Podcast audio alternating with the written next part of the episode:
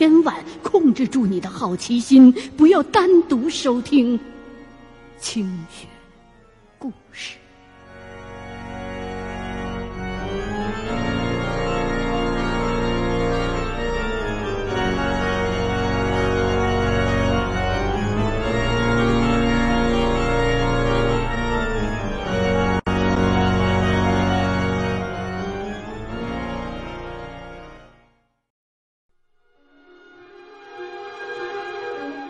现在正在收听的是《清雪故事·猎鬼人之老龙》。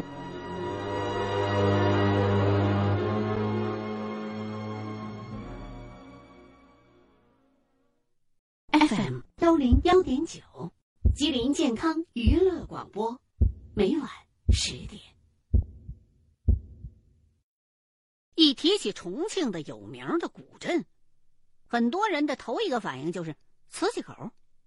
的确，瓷器口这个地方算是重庆民俗文化的一处瑰宝。可是现在，已经被各种商业气息浓重的店铺给占据了。所以，从前原本原汁原味的川东古镇，如今呢，早已经浑身上下一股铜店味道了。这瓷器口啊。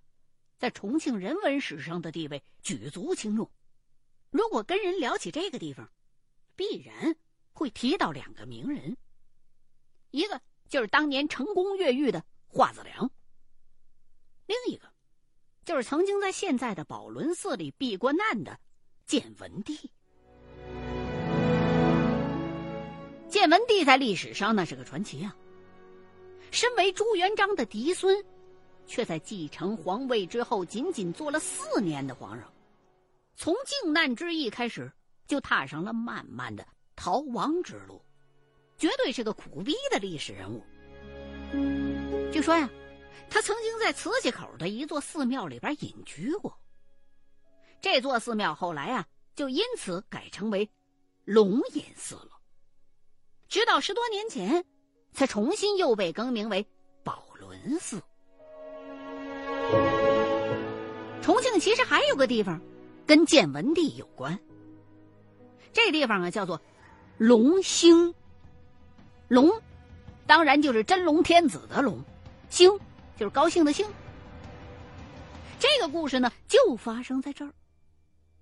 我第一次跟龙兴结缘是在二零零四年，最近一次去那儿，则是在两个月之前。龙兴，地处现今的渝北区，原名那个龙兴的龙啊，是生意兴隆的那个龙。这儿啊，也是重庆的一处难得一见的清幽的古镇。跟瓷器口那嘈杂和喧闹相比，这儿明显是安逸清静得多。相传呢，当年建文帝逃难的时候，经过这儿，躲进了当地的一座小庙的。佛龛下头，这才逃过了燕王追兵的追杀。此后呢，龙兴，兴隆的那两个字就更名为龙兴了。真龙天子那个龙兴的龙。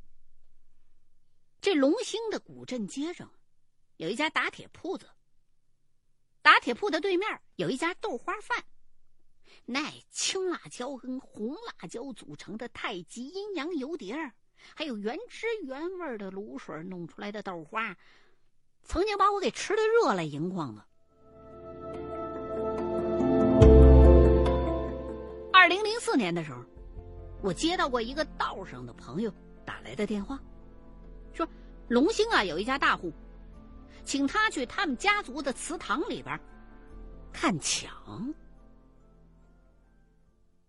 我这位朋友啊。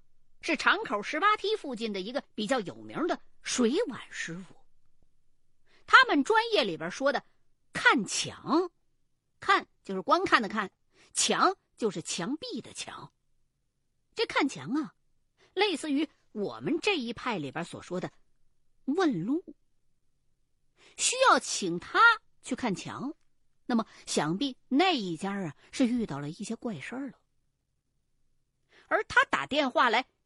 邀请我一块儿去，则说明啊，这个业务，他觉得他自个儿一个人是搞不定的。这次的委托人是当地一个世代的望族，所以啊，我也就不方便透露他们的姓氏了。事情的经过是这样的：当时。这家人聚集了分散在全国各地的子子孙孙们，一块儿来为一个家族当中的老者庆贺八十大寿。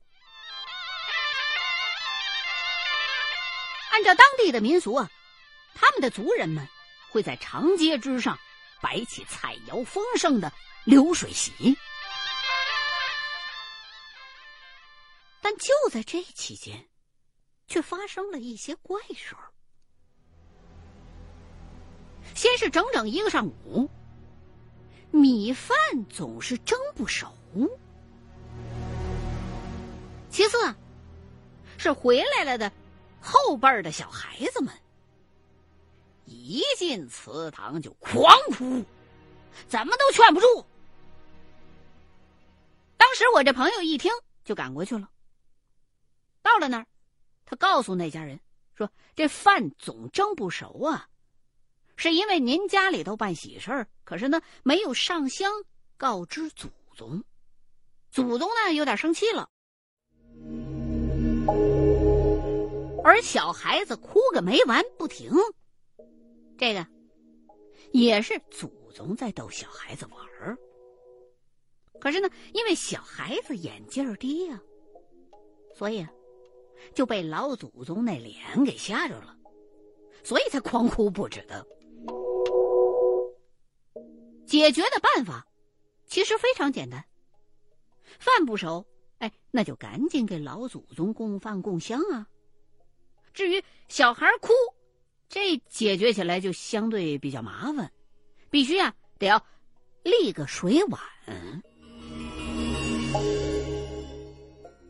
我这朋友所谓的立水碗，可不是照水碗，这是两种完全不同的手艺。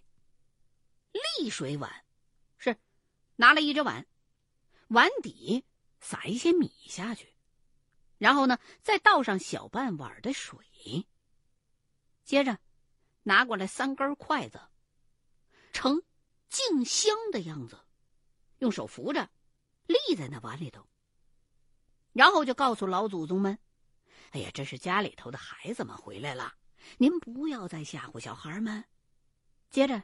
从筷子的顶端往下淋水，再松开扶住这三根筷子的手。这时候，如果筷子倒了，就说明啊，老祖宗没接受，不答应；如果那筷子真的立住了，没倒，这就说明啊，老祖宗答应不再吓唬小孩子了。当时啊。我这朋友就按照他们道上的规矩，给这家人家立了水碗了，而且老祖宗也答应了。本以为啊，这就没什么事儿了呗。可没成想，在他离开龙兴当天的晚上，这家人家又出怪事儿了。他们组里头有人起夜上厕所。经过二楼的走廊的时候，低头往下一看，就见一楼堂屋的那太师椅上坐着一个穿着青布长衫、手里边捧着一本书、正摇头晃脑念文言文的老头。上厕所的这位啊！就以为是家里边哪位嫡子嫡孙在回味家族的过去呢，就客气的冲他打了个招呼：“哎呦，这么晚您还读书呢？”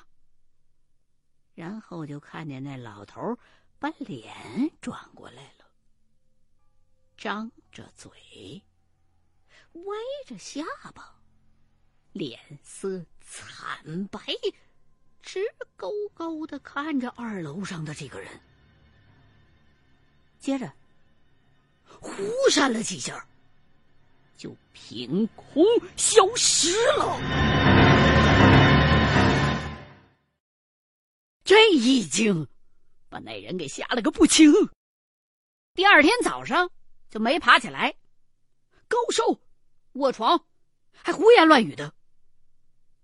有一些族人就信了他的遭遇，可是有些人不信。不信的那些就嘲笑说：“你昨天晚上是不是喝多了？清醒了就没事了。”信的那些人就联系上了先前发生的怪事儿，觉得是我这朋友啊没处理干净。结果就打电话过来，先骂了他一顿，要求他赶紧过去，还不能让街坊邻居们知道。于是，我这朋友就只好叫上了我，陪他一块儿去料理这事儿。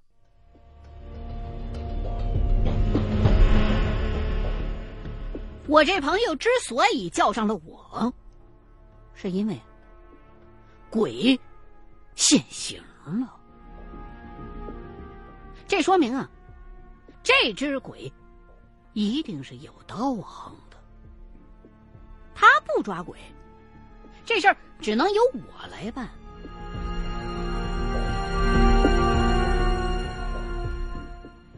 这是我头一回来龙兴，哎，这路特别的不好走。我呢不是见闻地，不用担心有人追杀，可是。被那家人家一次又一次急促的电话给催得有些心烦。到了那家的祠堂，我朋友免不了先挨了一顿臭骂，说：“你这人这不招摇撞骗吗？”我这朋友啊也是老江湖了，能够体谅这家人现在的心情，也就没去计较。等都吵吵完了，我呢就遣散了不相干的那些看热闹的。关上了祠堂的大门，在他们说见到过鬼的那张太师椅上，开始用罗盘问路。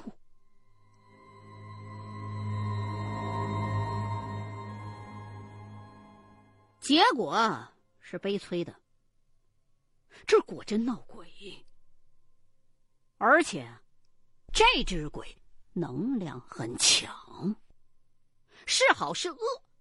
现在还没有办法判断。可是能有如此强大气场的鬼魂，很难让人相信他是怀着善意的。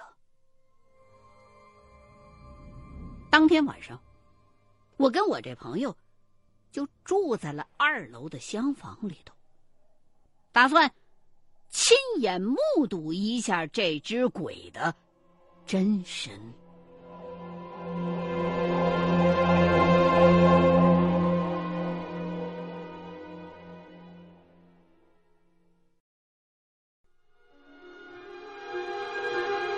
您现在正在收听的是《清雪故事·猎鬼人之老龙》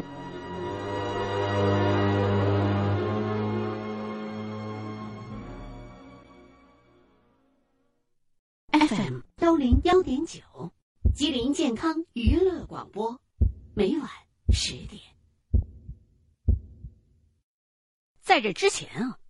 我先让这家的族长取来了他们家的族谱和一些家族当中老人的照片，这才得知，这家人家从清朝光绪年间就已经在这儿定居了。从一名普通的农民，到长工、小地主、大地主，最后啊，终于发展成了。地方上的名门望族，看过这些照片啊，我没发现有多大价值，因为这片子几乎都是民国时期的，基于照相技术等原因，很模糊，也看不出来谁是谁呀。但是，我注意到一个问题，有一个戴着小毡帽。穿着黑布长衫、挽着袖子的人，在从一八九九年到一九二八年这些年间的老照片里边，哎，都有他。看样子，他应该是这家人家当中的一位老仆人，侍奉过这个家族当中好几代的老爷的。虽然他的容貌一张比一张逐渐衰老，但是还是能够分辨得出这是同一个人，因为他那下巴长得比较特殊，有点歪。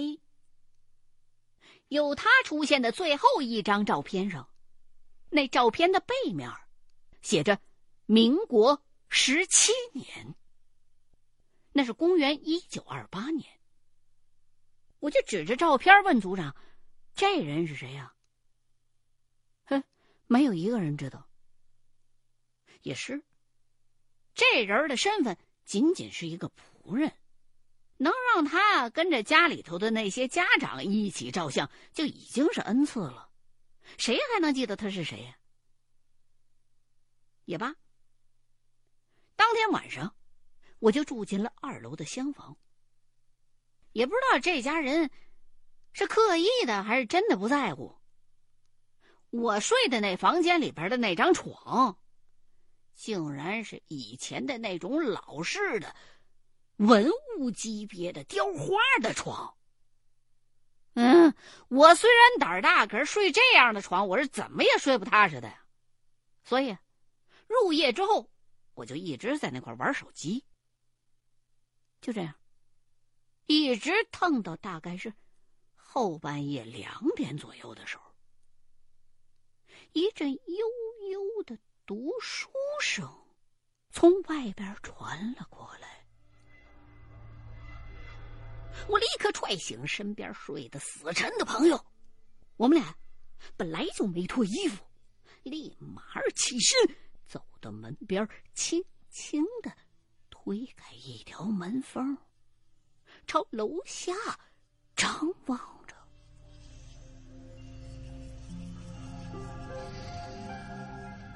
却只闻读书声，未见读书鬼。那张太师椅上什么都没有，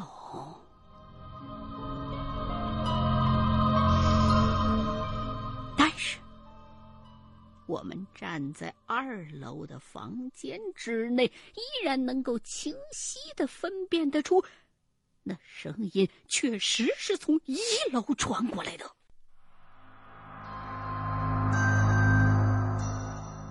们俩就蹑手蹑脚的打开门，伸头到栏杆边儿那儿往下看，读书声依然如故，可是太师椅上也还是。什么都没有。可此时，我感觉那念书的声音特别的近，近的似乎就在我的脚底下。刚一想到这儿，我的后背上就是一麻，我立刻低头从地板缝往下看。就只见一个穿着青布长衫的老头正隔着楼板，直挺挺的悬空站在我的正下方，张着嘴，歪着下巴，抬头望着我。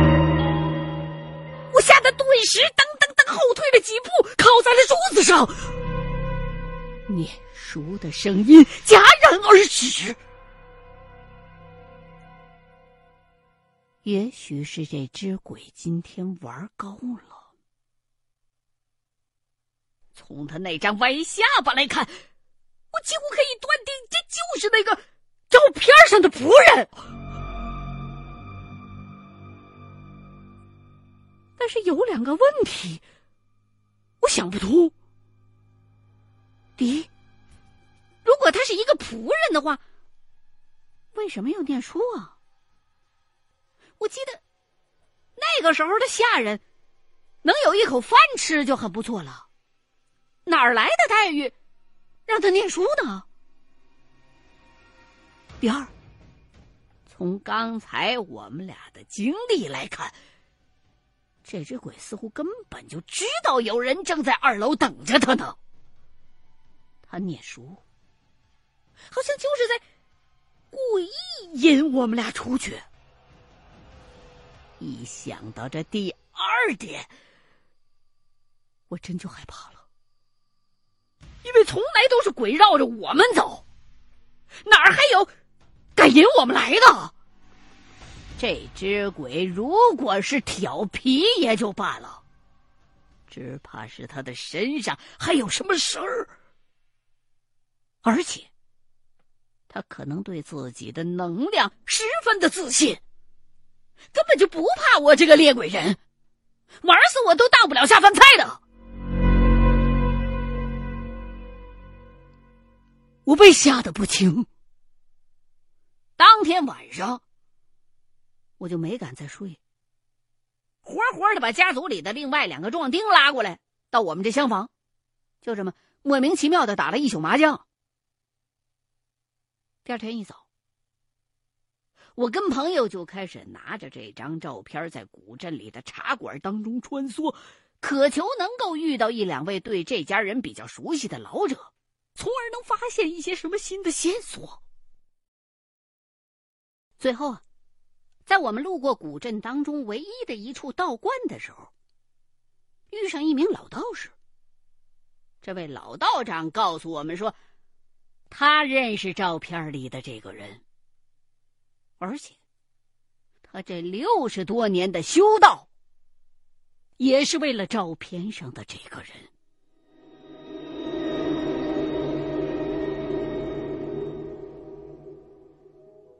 这位老道长的名讳，我不方便提及。接下来，他就告诉了我自己为这只鬼修道的来龙去脉。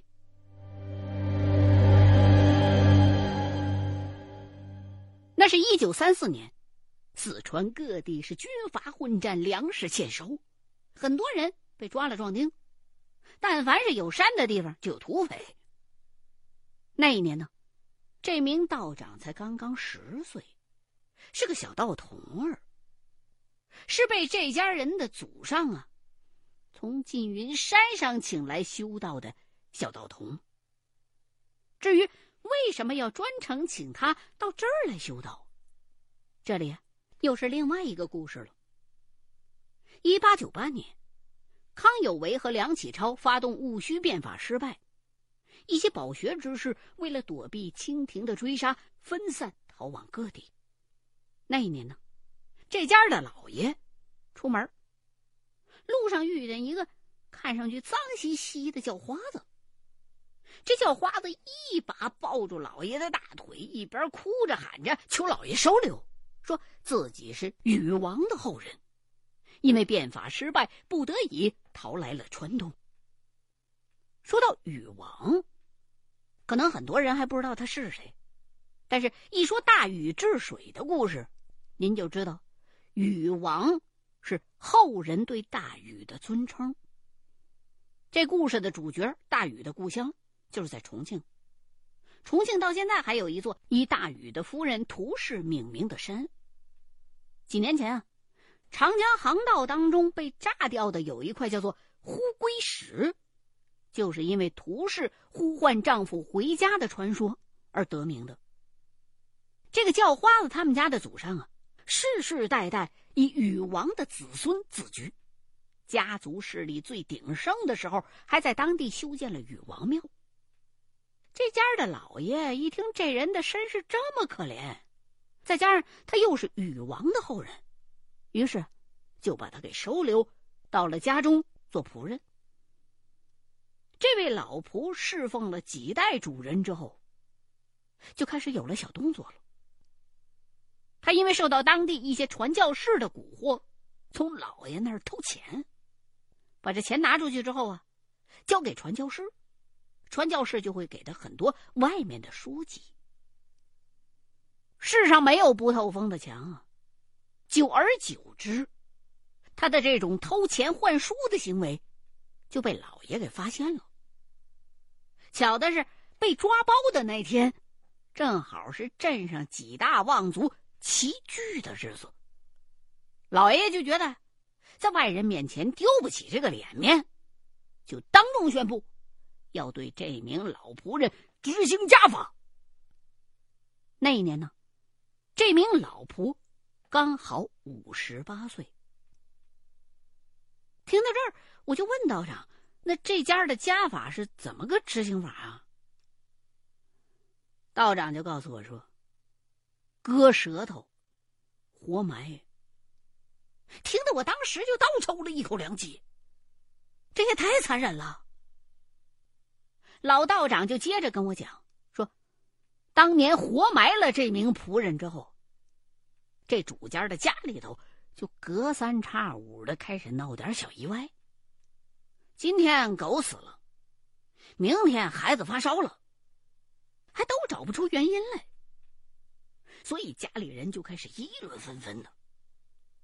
聊到最后啊，很容易就把这矛头扯到了刚刚前不久被活埋的那个老仆人身上。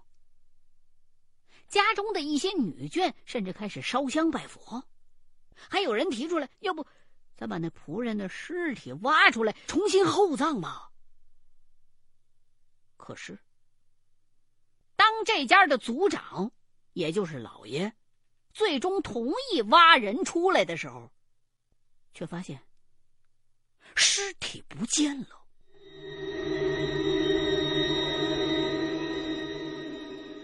他们当时执行家法的那块地方附近，有野猪和狼出没。埋人的那个地方，也出现了一些动物的皮毛和血迹。于是，大伙就猜。这老仆人的尸体，应该是让野兽给刨出来吃了。你说命丧横祸，尸入兽口。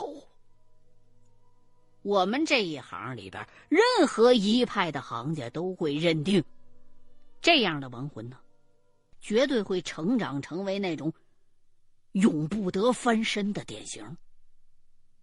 俗话说：“丢命不丢魂啊！”现在他连尸首都不完整了，怨气之深重，必为恶鬼。这家族里的老爷自然也明白这个理儿，于是就捐了很多的钱，修了一座小小的道观，又从缙云山请来一位道童入观休息。以此来镇压埋在道观后山上的那只冤魂。眼前的这位老道长，就是当年的那位小道童儿。这位道爷呀，显然也是懂得玄术之人，否则的话，他是不可能镇得住这样的怨灵的。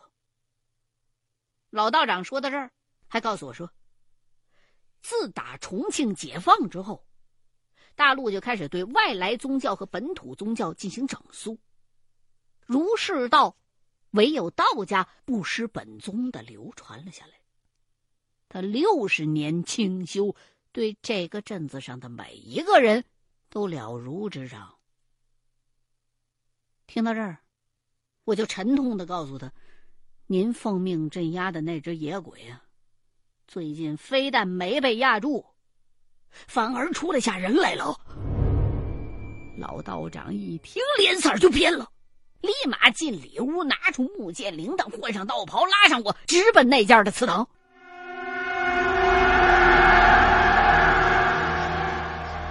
了祠堂之后，老道长就开始做法。因为我是别的门派，不方便在场，只好躲去门口偷听。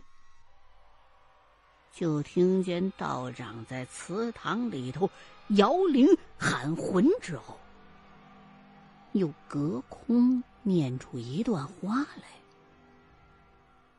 文绉绉的，大体的意思是：我们俩相识已经有六十多年了，虽然人鬼殊途。但因为知道你喜欢读书，我还常常在观里念书给你听。虽然这么多年来也没有找到你的遗体，但是我也在你的衣冠冢前给你烧了不少的典籍。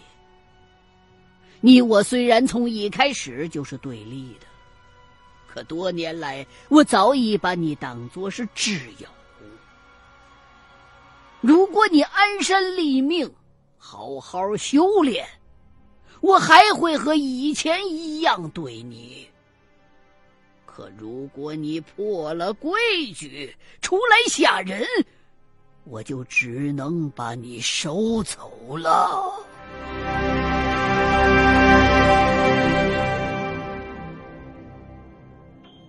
长在里边说了许久。让我感觉好像是他在跟那只鬼做语言上的对峙交流，可是我却全然听不到那个鬼的声音。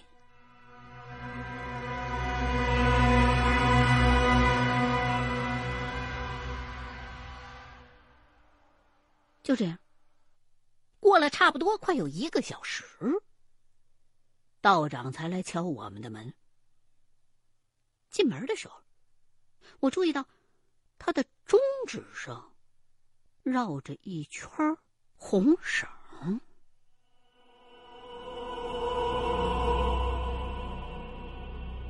道家的手法，我多少也见识过一些。他们练绳的方式和我们大致相同，不过我们那是野门野派。不如他们讲究架势。一看他缠在手上的绳子，我就知道他已经说服了那个鬼仆人了。如果我没猜错的话，这只鬼啊，搞不好就站在他的身后头，被红绳牵着，准备跟道长回道观呢。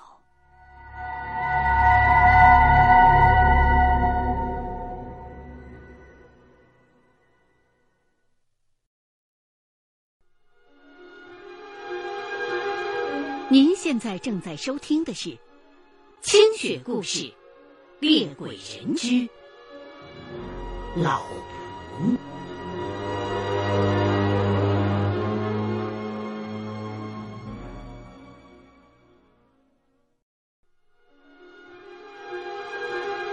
您现在正在收听的是《清雪故事·猎鬼人之老仆》。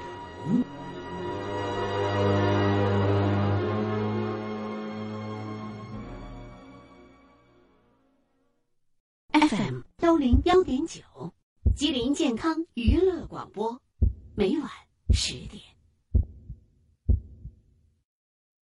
我就连忙问道长：“这完事儿了？”他说：“对。”那需要我们帮您送他上路吗？道长却摇摇手，拒绝了。他告诉我说：“他会把这名仆人的亡魂。”带回自己的道观，正式的问名、立牌位，终日长香供奉，盼他有朝一日能够修成得道，升天为仙。我不是道家，什么升天成仙，我还真不信。不过，听到道长的这番言语，我是真心的敬服。他的心境，这才是真正的上善若水，与世无争啊！他为了师傅的一个嘱托，为了别人的一次求助，竟然把一个承诺整整苦守了六十多年，并且还打算继续下去。于是，我跟我的朋友陪着这位老道长。慢慢的一路走回了道观。这一道上，我才惊讶的发现，从祠堂到道观的路上，每一家每一户的窗户上，都被刻了一些道家的符号。不用说，这肯定是这位老道长瞒着人干的。为什么这么做呢？想必他是害怕。这个鬼仆回去祸害那家人，故意在沿途的路上弄了一些引导他的符号。看到这一切，我对这位道长的敬仰油然而生。我觉得，虽然我跟我师傅一生渡鬼无数，但是却很难有这位道长这样。让鬼魂自己回头、自己了悟的胸怀。我们呢，往往会为了解决麻烦而制造出一些新的麻烦来。面对这位道长的作为，我非常的惭愧。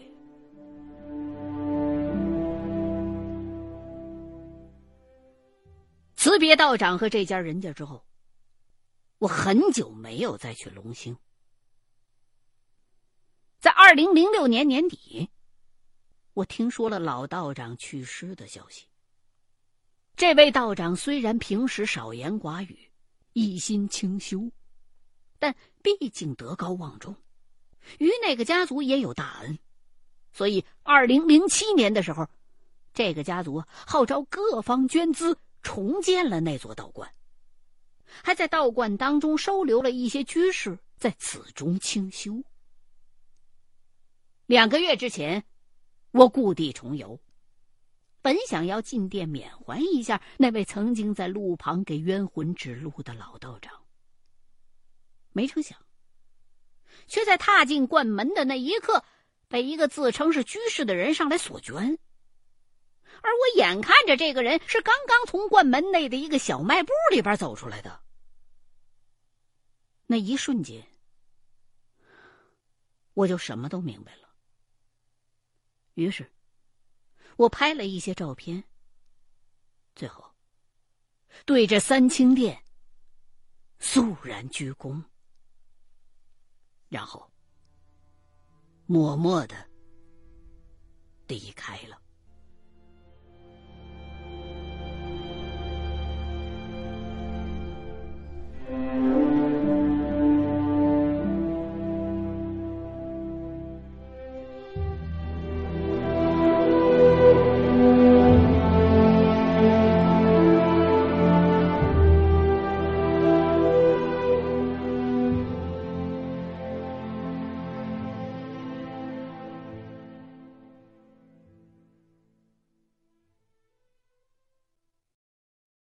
欢迎收听《清雪故事系列之猎鬼人》，原著李一凡，花城出版社出版。